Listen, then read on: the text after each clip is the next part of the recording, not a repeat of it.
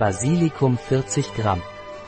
Basilikum wird in Infusionen bei Verdauungsproblemen wie Blähungen und Magendarmkrämpfen verwendet. Basilikum-Infusionen haben auch harntreibende Eigenschaften. Was ist Basilikum und wofür ist es?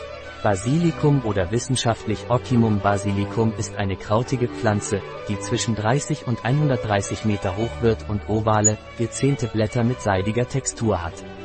Die Blüten sind röhrenförmig, weiß oder violett. Welcher Teil von Basilikum, blumiges Oberteil wird verwendet? Was sind die Wirkstoffe von Basilikum? Ätherisches Öl mit unterschiedlicher Zusammensetzung je nach Herkunft Mittelmeerherkunft, Linalol überwiegt, 45 bis 62 Prozent. Herkunft Madagaskar, Insel Reunion, Komoren, enthält hauptsächlich Estragol oder Methylcavicol, 65 bis 65 Prozent, zusammen mit geringen Mengen an Cineol, Fenchol, Linalol und Methyleugenol. Tropische Zonen werden von E-Methylcinamat oder Methyleugenol dominiert.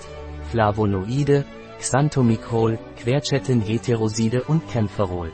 Andere, Tannine, Kaffeesäure, Eschkulosid.